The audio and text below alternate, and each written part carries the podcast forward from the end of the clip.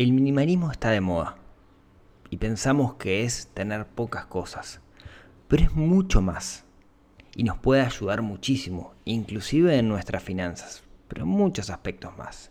Sobre eso vamos a hablar con Camilo Ortiz. Camilo es el host de un podcast que les recomiendo que se llama Coach Minimalista y tiene mucho, mucho para contarnos y para enseñarnos. Dos, tres, cuatro.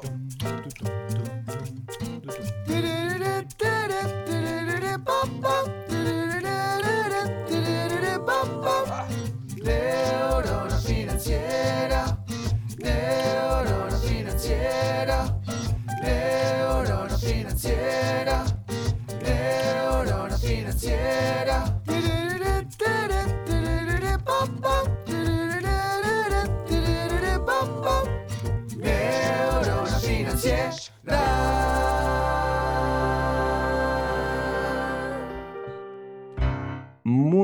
Días, tardes, noches para todos. Bienvenidos a un nuevo episodio del podcast de Neurona Financiera y un episodio súper especial hoy. Es el primer crossover que voy a hacer. Y cuando digo crossover me refiero, este es un episodio en dos partes. La primera parte la vamos a escuchar hoy y la segunda parte la vamos a escuchar mañana y no por este canal, sino que la vamos a escuchar en el canal de El invitado de lujo que tengo hoy en el podcast. Me acompaña Camilo, Camilo Ortiz, amigo, host de un post que recomiendo, que he recomendado mucho, que se llama Coach Minimalista. Camilo, eh, podría presentarlo yo, pero voy a dejar que Camilo se presente. Camilo, ¿quién es Camilo? ¿Cómo estás, Rodrigo? ¿Cómo te va? Muy bien. Bueno, primero agradecido porque me parece excelente poder dar unas palabras en, en, tu podcast que lo escucho fielmente y me encanta y me ha aportado muchísimo. Y respondiendo a tu pregunta, ¿quién es Camilo? Bueno, Camilo es un joven latinoamericano que se le metió en la cabeza y está súper convencido de que con menos podemos vivir mucho mejor y que si nos centramos en lo esencial, podemos sacarle mucho más provecho y más felicidad a la vida. Y eso se llama simplemente minimalismo. Sabes que el, yo hace mucho, bueno, no sé si mucho, pero hace un par de años capaz, o año y medio, uno de los primeros episodios es de minimalismo. En ese entonces justo había visto la película de Minimalist que está por ahí en Netflix y en YouTube y se la recomiendo a quien, quien quiera como introducirse en, en, este tema. Hice un episodio desde mi visión de lo que era el minimalismo. Y, y fue un episodio que, que me, me, trajo un montón de satisfacciones. Por ejemplo, fue el episodio que escuchó buscando algún episodio para escuchar Rodrigo, mi amigo Rodrigo Ferreri de, de Argentina de Codiem, que después me hizo que me presentara a los chicos de, de Super Hábitos, de los cuales nos hicimos muy, muy amigos. Así que le tengo como, como mucho cariño a los, a los, episodios de minimalismo y no dudo que este también eh, de, de, alguna forma va a tener grandes, grandes repercusiones. Eh, cuando uno piensa... Te, te en... cuento, ¿Sí? perdón, te cuento que por ese capítulo fue que también llegué a ti.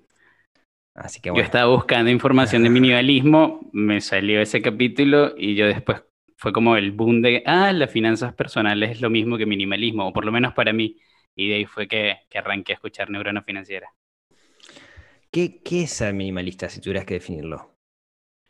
Para mí, ser minimalista es alguien que tiene muy, muy claro sus objetivos y que tiene muy claro qué es lo esencial en su vida. Básicamente eso. Lo, lo demás son los componentes que se le añaden para llevarlo a la práctica quizás esta, esa imagen, ¿no? De ser una Z, de tener muy pocas cosas, vivo en un espacio con, con, nada, y no va tanto por ese lado, ¿no? Es más interno que externo. Para mí es mucho más interno. O sea, si bien el minimalismo nace como una corriente estética, o sea, primero va de, de la arquitectura y otras artes, este, tiene una gran profundidad cuando empezamos a estudiar un poco más. Hay personas inclusive que creen que, el minimalismo carece de, filosofía, pero yo, por ejemplo, me he puesto a estudiar muchísimo filosofía japonesa y ahí hay como que muchos, muchos indicios de cómo apreciar la belleza desde lo simple. Sí, alguna vez estuve leyendo sobre sintoísmo, creo que se pronuncia sintoísmo, ¿no? Que es una, una religión eh, muy practicada en Japón, como la religión del pueblo, podríamos decir, en Japón. Y una, cosa que caracterizaba es que son animistas, le dan espíritu a las cosas. ¿no? Y eso lo vemos hoy por hoy cuando, no sé si modas, ¿no? Pero está, por ejemplo, este, ¿no? Creo que mucha gente ha escuchado a Kondo, esta japonesa que te enseña a ordenar tu casa. Entonces te dice, bueno, tenés un par de medias rotas que no vas a volver a usarlas, agarrá las medias, este, doblalas muy cariñosamente, dale las gracias a las medias por todo lo que te calentaron durante todo este tiempo y tiralas. Pero dale las gracias. Y, eso es parte del sintoísmo, en cierto sentido, donde le dan espíritu a las cosas. Y cada cosa tiene un espíritu. Y, y tiene sentido ahí el minimalismo, ¿no? Porque tengo como muchos espíritus en mi casa, tengo cosas que de alguna manera tienen cierta vida. Entonces, aquello que quiero tener son cosas que realmente tengo que valorar y, va por ahí, ¿no? Sí, recordemos también que nosotros nos llenamos de objetos que de una u otra forma forman parte de nuestro ecosistema y tienen una cierta energía. Y eso lo podemos también llamar como el espíritu que tienen o la energía que tiene. Y entre más cosas tengamos, estamos generando más ruido, simplemente. Y tal vez no podemos disfrutar las cosas que más nos hacen felices por la cantidad de cosas que tenemos. Y es básico. Es decir, si nosotros de repente, pensémoslo en cualquier cosa, tenemos, no sé, 30 juegos de vajillas diferentes en la cocina, es difícil que en realidad podamos disfrutar todos o que podamos sentir lo mismo por cada una de esas cosas. Entonces, cuando nos centramos solamente en lo que nos hace feliz y empezamos como a depurar, a depurar y ver todo un poquito más, más libre, seguramente vamos a, a poder entender cuál es la energía de ese objeto, qué es lo que nos transmite y hasta por qué decidimos adquirirlo. Sí. Es, un tema enorme, creo que podemos hablar, hablar muchísimo de esto. Eh, como, como comentaba al principio, esto es un podcast en dos partes. La primera parte va a estar acá y la segunda parte va a estar mañana en Coach Minimalista, que yo dejo el link por ahí abajo, lo pueden buscar en Spotify. Mi recomendación es que escuchen los episodios también. Y hay, hay un episodio que, a mí me marcó cuando, cuando lo escuchaba, eh, que es el, el hecho de que tú vendiste absolutamente todo, todos los objetos, menos la ropa, supongo, que, tenías, ¿no? Esto recientemente, además. Y haces un montón de reflexiones ahí que, son mm, súper, súper, súper profundas. Y no es la primera vez que lo haces, ¿no? Porque como decías, vos sos un migrante. Eh, las personas que migran eh, necesariamente tienen que renunciar a un montón de cosas para salir de su país y meter todo en dos maletas. Eh, ¿Cómo es ese proceso? Bueno, fíjate algo, partiendo desde el principio, yo cuando me inicié en esto del minimalismo, sí, tal vez fue por las medias. O sea, es como lo básico de, decir, bueno, quiero arreglar un, poco el, el, closet del placar y tenerlo más ordenado. Y llegué a un punto el año pasado en donde sí decidí vender absolutamente todo. Este, no es fácil, siento que puede hacerlo cualquiera, no es para todo el mundo. No sé si me explico bien, pero es un proceso en donde tienes que entender que todas las cosas que posees cumplieron un ciclo, lo disfrutaste muchísimo, pero sobre todo estás abriendo la puerta a recibir otras cosas. En mi caso en particular, el minimalismo me ayudó a hacerlo. No lo hice por el simple hecho de querer ser más minimalista, que eso también es como importante. El minimalismo es un trabajo interno, no es una competencia. Entonces, eh, en mi caso en particular, yo estaba justamente, había, estaba en proceso de compra de un apartamento, es decir, tenía, pensaba que tenía un apartamento, en realidad lo que tenía era una preciosa hipoteca. Este, lo tenía muy bien amoblado. Yo ya me había deshecho de muchas cosas materiales por este proceso que tengo un par de años investigando, estudiando, quedándome con lo más necesario. Y decidí venderlo simplemente porque me di cuenta que la hipoteca no aportaba valor a mi vida en otras cosas que quería realizar. Por ejemplo, amo viajar, amo invertir en experiencias. Y tenía una carga muy, muy grande en, mis pasivos. Cuando tomé la decisión, la idea fue vender la deuda, recuperar lo que yo ya había puesto y volcarlo en otro activo ya con lo que me alcanzase. Y la idea fue, bueno, eso no me alcanzaba para comprar otra vivienda, pero sí pude comprar un terreno en donde yo sí soñaba con tener una vivienda algún día. Ese proceso se dio de una manera tan mágica y creo que tan bien planificada que además la primera persona que fue a ver el apartamento le gustó tanto la energía del apartamento, los objetos que tenía, lo simple que se veía, que se vio viviendo ahí y de una vez su oferta fue comprar absolutamente todo. La cama, los muebles, las sillas, todos los objetos de la cocina, todo, absolutamente todo. Y en realidad fue una gran oportunidad para, para nosotros. En ese momento yo estaba en, en pareja y se dio de una manera fabulosa saber que podía desprenderme de eso y que eso lo único que hacía era acercarme a lo que yo realmente quería. Y, y fue sentirme libre, totalmente liberado de no cargar. Y en efecto, salí con la ropa, que además tengo muy, muy poca, y casi toda es igual, las maletas y creo que más nada. Un par de platos y cubiertos, porque además dejamos muchas cosas para, para regalarle a él también. Era una persona que además venía de un proceso interesante, que estaba reconstruyendo su vida, y fue muy lindo sentir que todas esas cosas que a nosotros nos habían aportado valor, ahora le iban a aportar valor a otra persona. Claro. ¿Y cómo es, cómo, cómo es el proceso interno de renunciar a todo, habiendo ya renunciado a todo? Porque cuando vos migraste de alguna forma, también renunciaste a un montón de cosas. Hay cosas que quizás quedaron allá bajo la concepción de, no, esto sigue siendo mío, pero no vas a volver a tocarlo, quién sabe hasta cuándo. Correcto. Ahí fue como también entender cómo, cómo funcionaba mi, mi cabeza. ¿Qué pasa? Yo vengo de familia migrante, o sea, mi familia es originaria de Colombia, yo nací en Venezuela y ya tengo alrededor de siete años en, en Uruguay. Y dentro de Venezuela, además viví en ciudades distintas. Nací en una, hice la universidad en otra y me desarrollé profesionalmente en otra. Entonces ya estaba acostumbrado a generar, adquirir cosas y de repente a o venderlas, regalarlas, rematarlas y tener que irme por que empecé la universidad o por una oportunidad de trabajo o cuando decidí emigrar a Uruguay. Entonces, no tenía internalizado lo fácil en realidad que es deshacerme de las cosas. ¿Por qué? Porque muchas de mis cosas terminaron en, no sé, en cajas, en una habitación, en casa de mis padres o lo que sea. Y hoy en día me preguntas, ¿qué hay ahí? Y no tengo la menor idea. A veces mi mamá me di el otro día inclusive me dijo, este, Camilito, estuve revisando el placar, yo siempre aireo los trajes que usted tiene para que no le entren hongos ni nada y no sé qué hacer con ellos. Y yo, ¿qué? Tengo trajes allá. No, mamá, dona eso, regálalo, mira a ver quién lo necesita, véndelo. O sea, e, ese tipo de cosas son impresionantes yo decir, pero ¿para qué yo decidí guardar este tipo de cosas? Y eso lo veo hoy en día.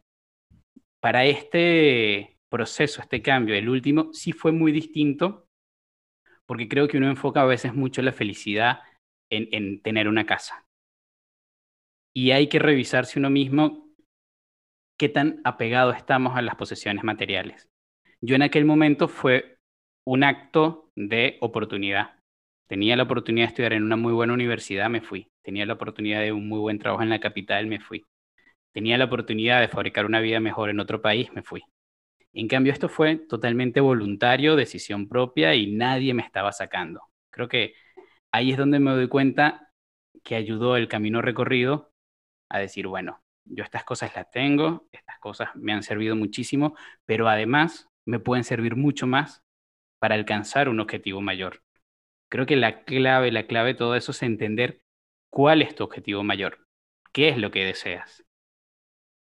Sí, eh, eh, creo que tener claro los objetivos es como una especie de superpoder hoy por hoy, que todos lo tenemos y muchos lo, ignoramos. ¿no? Hay una frase de Séneca que dice, eh, no, hay viento, no, eh, no, hay viento favorable para un barco que no sabe dónde va.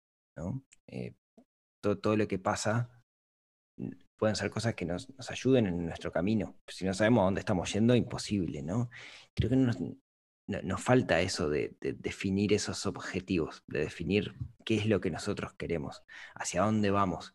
Y que al final todo lo que hacemos eh, sea el minimalismo, sea la finanza, sea si hago deporte o como como, todo va alineado hacia, hacia ese objetivo y, no lo tenemos. La gente no, no, no, tiene claro hacia dónde va, simplemente vive, reacciona a la vida, ¿no? Somos eh, como una, una pelotita en el, en el pinball, en el flipper que va rebotando para todos lados, pero en ningún momento elige hacia dónde quiere ir. Y ahí está la clave. Cuando sabes hacia dónde quieres ir, sabes qué es lo que tenés que hacer.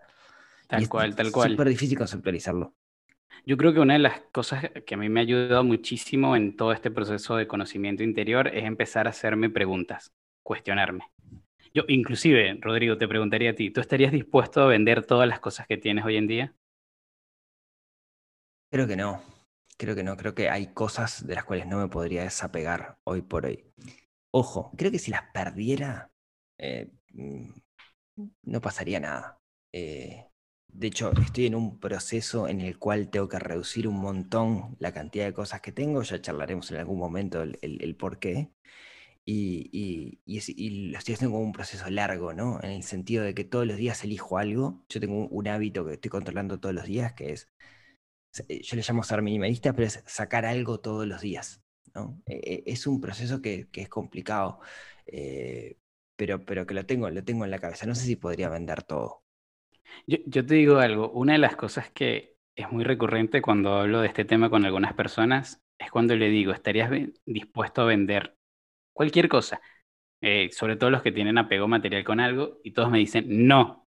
Pero si me dieran un millón de dólares, o sea, ti- tienen como la fijación con el millón de dólares, para lo que sea. Y, y es una manera, digamos, de darnos cuenta de que de una u otra forma vivimos en una sociedad donde estamos acostumbrados a ponerle precio a las cosas. Este, y no es la cantidad de dinero que uno reciba en realidad. Porque si alguien está dispuesto a vender algo por un millón de dólares, es porque está dispuesto a venderlo. Claro, es un tema de La, precio. la pregunta para mí, cuando nos interrogamos a nosotros mismos, es si sabemos qué carajos vamos a hacer con el millón de dólares. Claro. Ahí es po- por eso, porque si la gente en realidad tuviese claro que lo que desea no cuesta un millón de dólares, sino que cuesta mil, seguramente esos mil serían muy valiosos si logra vender alguna de sus posesiones. Claro. Sí. Yo cuando, cuando creo que lo, lo conté en el episodio número uno del podcast hace ya más un, un par de años, yo eh, tu- tuve una, una separación y, y previo a la separación habíamos construido una casa, que era hasta entonces lo que era la casa de mis sueños, y la habíamos co- construido desde cero, comprado terreno, arquitecto, casa, y todos mis ahorros de los primeros 10 años laborales de mi vida estaban volcados ahí. Y en el momento que, que me separé, eh, yo renuncié a esa casa, o sea, a mi expareja, le dije, quédate con la casa, y me quedé con, con la ropa puesta. Entonces, charlando contigo me di cuenta que pasé por este proceso en el cual aquellos viejos libros que tenía, que, que- eran mis libros favoritos, no volví a tenerlos. eh, la mesa que compré que me gustaba mucho quedó por ahí. eh, y me di cuenta que he pasado por, por ese proceso y lo sobreviví y me fortaleció muchísimo. Eh, en el sentido de que hoy son cosas que, que, que no echo de menos en lo más mínimo y que creo que, que el empezar de nuevo en ese sentido me hizo poder empezar mucho más liviano. Y creo que, que esa es la palabra, ¿no? Es esa libertad que te da la liviandad.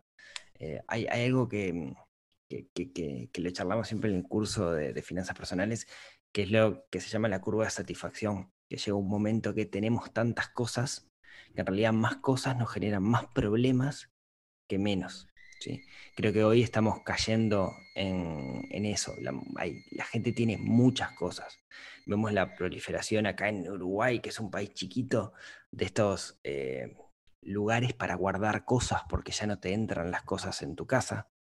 Vemos eh, series en Estados Unidos donde la gente tiene cosas guardadas y se olvida de la que tiene las cosas y deja de pagar y después vienen y los rematan y es re divertido. Mirá, encontré un, candelabro del siglo XV encontrado acá adentro, todo, muy lindo, pero no habla de otra cosa que la acumulación. Y, y el minimalismo va por el otro lado, ¿no? En vez de acumular, eliminar, el- vos dijiste una palabra que me encantó, eliminar el ruido, va por ahí, ¿sí? Y ahí te quiero hacer una, una pregunta. Una de las cosas que a mí me preocupa, o me ocupa mucho, y no sé si le estoy dando la tecla, es yo que tengo hijos, cuando yo era chico los juguetes eran una cosa cara. Entonces yo tenía tres autos marca Majoret, que era una marca francesa, que eran los únicos autitos de juguete que había, y eran caros. Y eran los tres autitos Majoret que yo tenía y jugaba con eso. Hoy compras por un dólar una plancha que trae 55 autos de mala calidad chinos. Eso hace que todo el entorno no minimalista que tienen los niños, el abuelo, el tío, el bisabuelo y todos, hagan regalos, porque es barato hacer regalos, ¿no? Entonces, los niños están creciendo bajo una concepción de muchas cosas. Tenemos muchas cosas, ¿no? El cajón de los juguetes está cada vez más grande, vivo sacando cosas, pero entran nuevas todo el tiempo. ¿Cómo pensás que eso puede afectarlos cuando sean grandes, crecer en ese contexto de abundancia de cosas? Yo creo que no afecta tanto crecer en el concepto de abundancia. Lo que me preocuparía aún más es crecer en el concepto de que todo es descartable. Es decir, esa abundancia no es simplemente la acumulación en sí, sino que además son cosas que no importa que no te duren porque van a seguir entrando y es como, como si fuera un bote de basura. O sea, realmente terminamos acumulando muchísima basura. Y una de las cosas que sucede ahí es que se prioriza, y en nuestra sociedad y a esos niños se sigue priorizando que la cantidad es mejor que la calidad. Y eso después se puede transferir a los sentimientos, a las relaciones personales, a las metas de vida.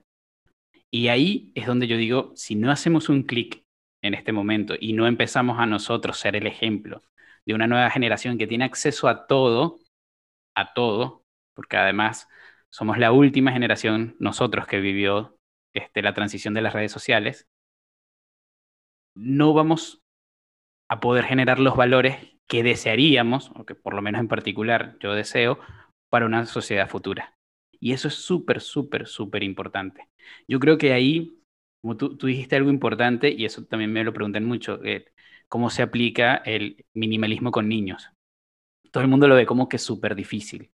Y además, es verdad, hay terceros que van a influir siempre en regalar cosas y no les puedes decir, dependiendo de tu relación, si es alguien muy cercano, no sé, tu hermana, tu hermano, sí le puedes decir, ¿sabes qué? No le des juguetes, estoy tratando esto, pero con los demás no.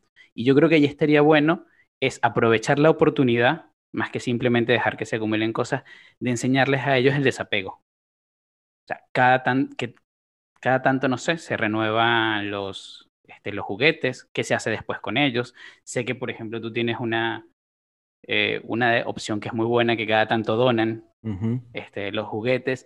Y yo digo que ahí por lo menos ya empezamos a enseñarles lo que es el desapego de las cosas sin que tenga todas esas cargas negativas que el desapego es dolor o es una separación, no sé, que se tiene que sufrir. Al contrario, que te puede dar felicidad el desapego.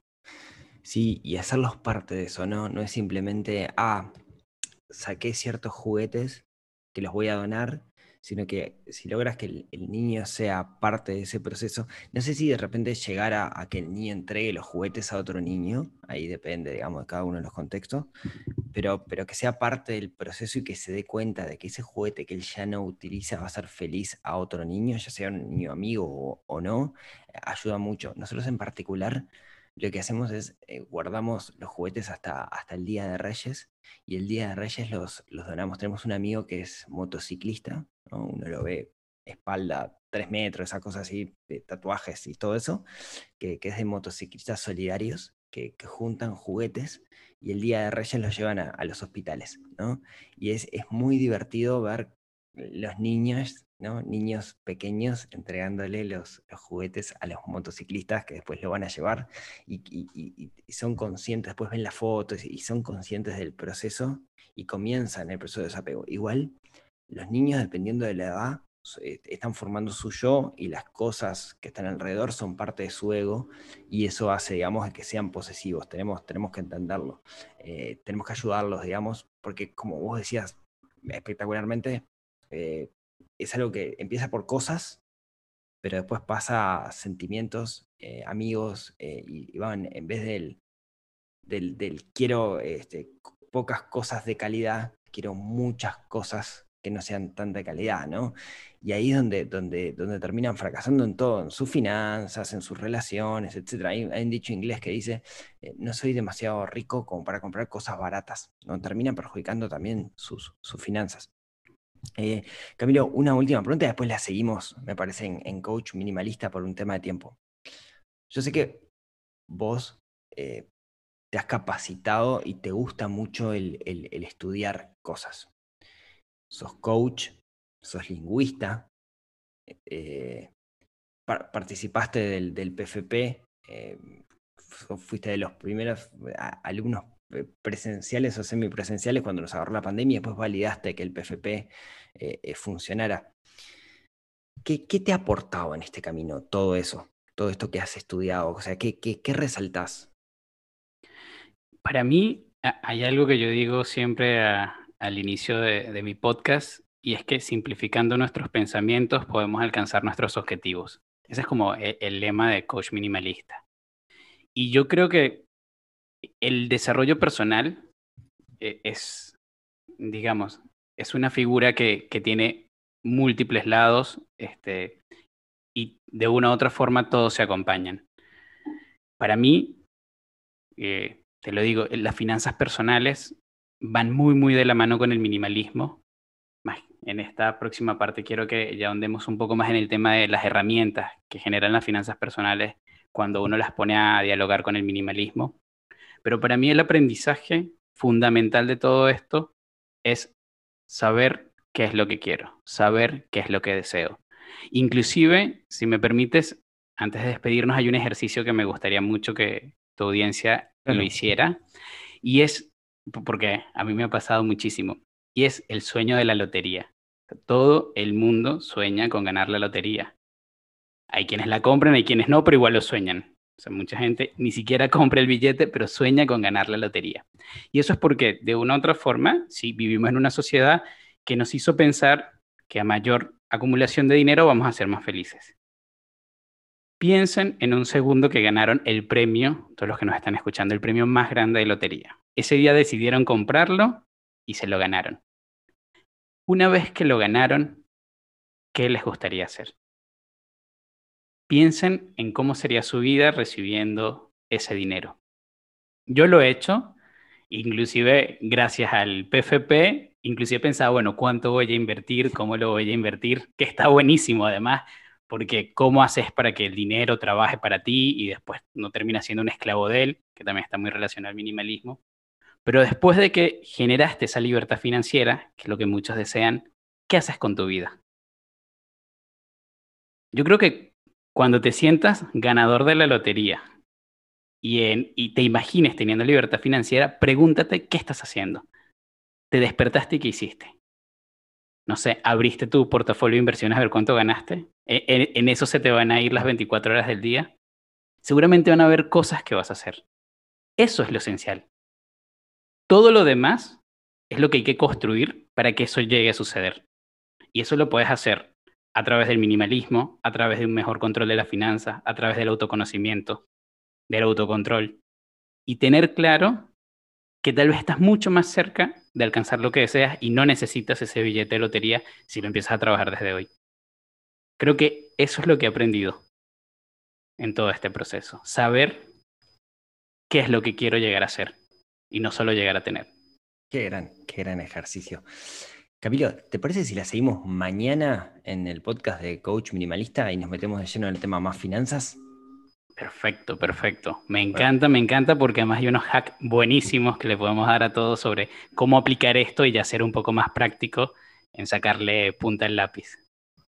Nos, siempre digo que nos vemos la semana que viene. En este caso, si tienen ganas, nos vemos, nos escuchamos mañana. No por este espacio, sino en Coach Minimalista. Yo voy a dejar el link por ahí abajo, pero lo pueden buscar en cualquier reproductor de, podcast como Coach Minimalista. Así que nos seguimos charlando mañana.